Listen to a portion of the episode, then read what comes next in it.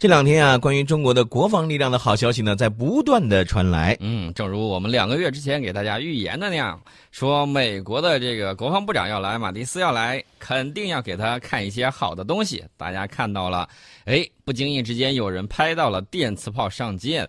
当然了，我们也有官方的消息告诉马蒂斯，说我们的歼二零已经入列了。那么大家回想一下，在 N 多年前，哎，也不算太久啊，就是上一任国防部长盖茨来的时候，正在这儿访问。然后大家知道不知道有什么消息公布呢？嗯，就是我们的黑丝带公布了。当时盖茨说：“啊，我被欺骗了，我的这个情报部门被忽悠了，居然这么快就出来了，我当时想象不到啊。”当时盖茨觉得很郁闷。那么换了一届防长之后，他来到亚洲，我们得给他看一点更丰富的东西。所以说呢。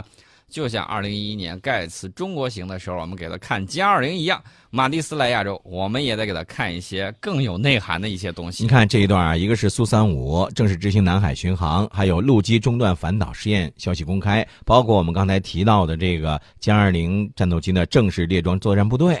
对我们知道，古代兵法讲国之利器不可轻易示人，但是呢，大家也知道，发展到现在。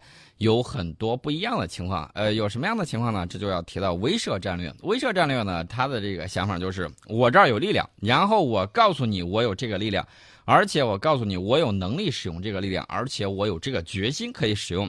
这个样子的话，就可以达到《孙子兵法》上讲的“不战而屈人之兵”。那么，这个威慑战略呢，其实是一个大国综合国力的一个投射和体现。那么，我们呢，当年大家都知道一穷二白。我们当年在打这个西沙海战的时候，大家可以看到当时那个小艇，哎呀，非常的小，但是非常的英勇。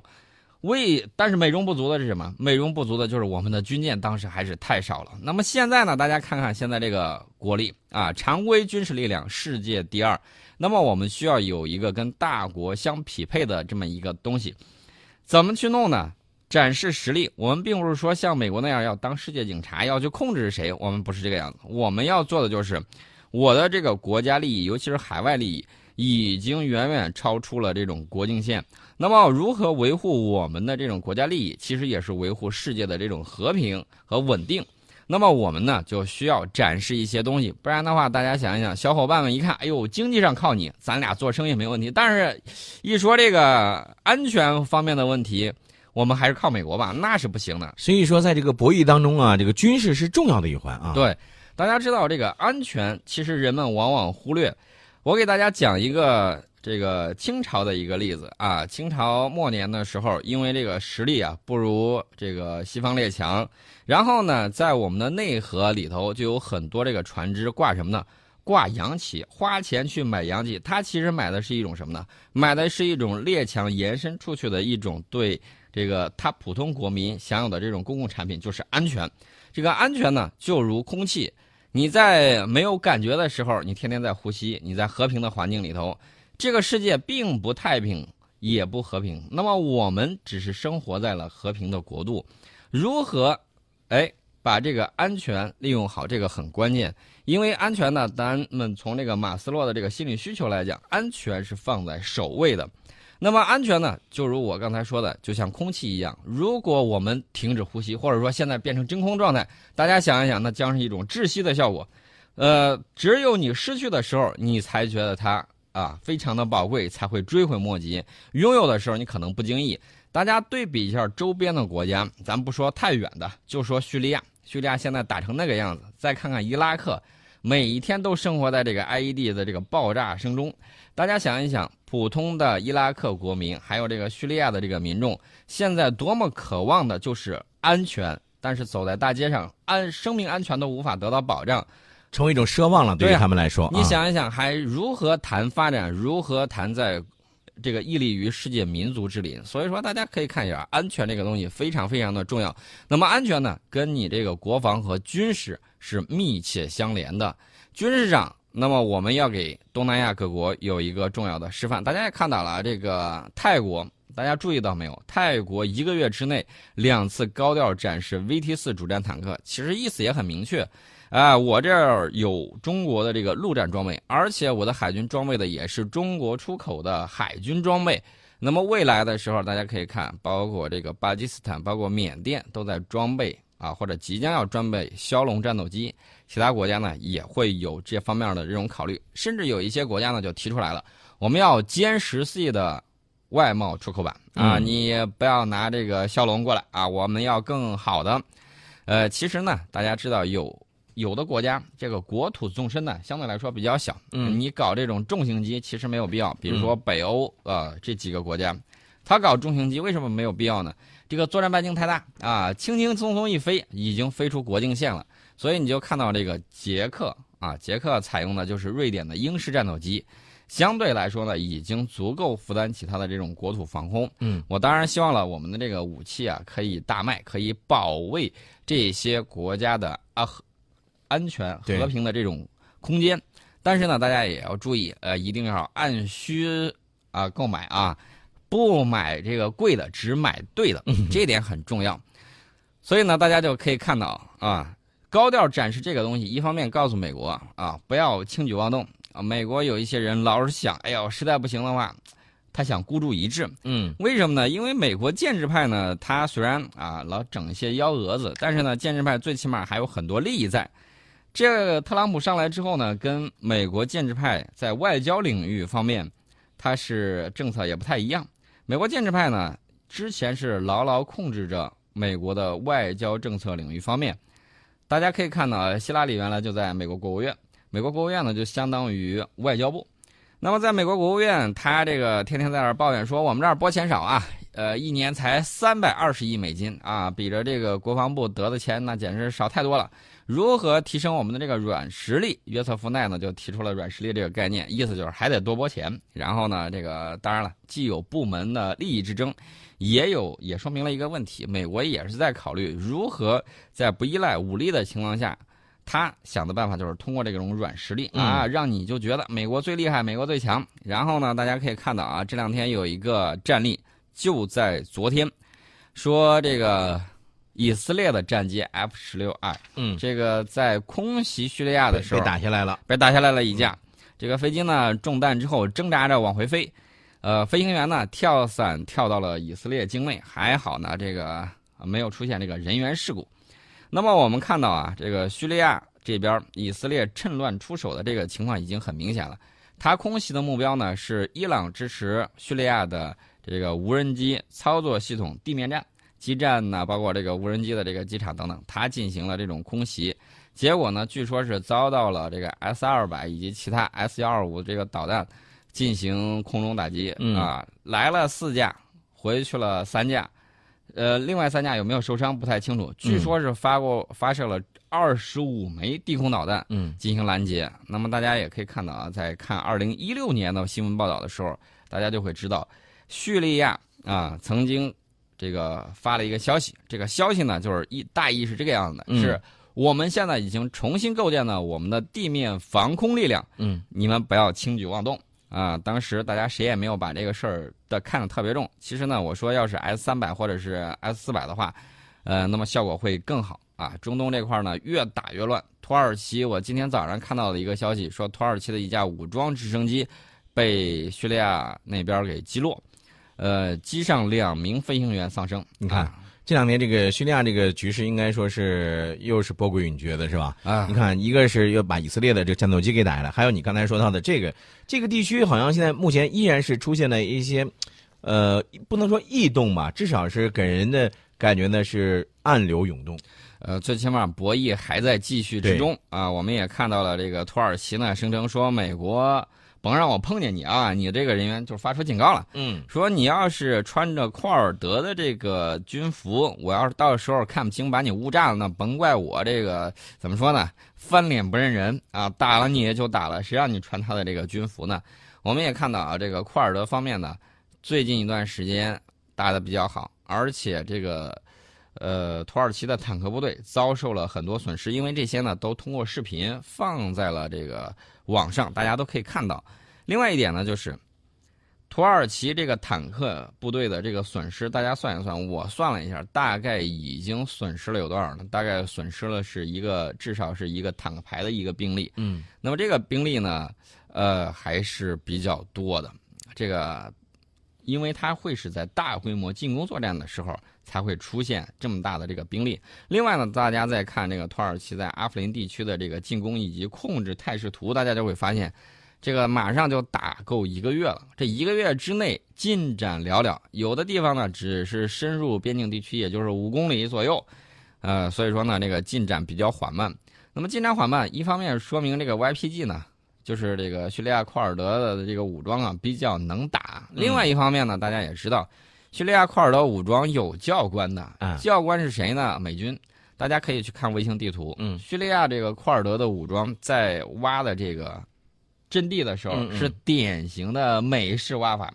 呃，这个挖法我们可以简单给大家说一下啊。这个挖法呢，比如说单人掩体，他就拿这个 M 十六步枪啊做这个衡量的这个依据，竖着往下。嗯，竖着往下大概就是两枪的这个距离，横着它按照这个周围是环形布置还是怎么着，然后发的栽在下面。应该说这样一个掩体设计呢，就是说自己弄完以后能够有效的保护这个士兵，是不是这意思？嗯，大家一看就能够看得出来，这是美式的这种挖法，各国的这个挖法不一样，因为他们各自的这个武器装备不太相同，所以说呢，从这些细节你就可以看出来。另外呢，大家一定要注意，这个美国即便是特种部队的人员参与。更多的是提供情报支持，真是上一线。我们看到国内啊有很多这种公众号，在那儿为了耸人听闻，嗯，然后就各种在那儿胡写八写，啊，怎么个胡写八写法呢？说这个土耳其已经有二十多辆坦克已经没了，然后那个土耳其跟美国的特种兵已经大打出手，特种部队第一要务就是侦探敌人的这种情报。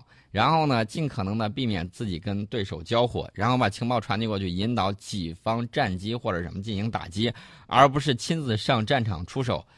我给大家举一个例子：以色列的这个特种部队呢，曾经有一次折戟沉沙，什么原因呢？就是遭遇了对方普通部队的这种埋伏。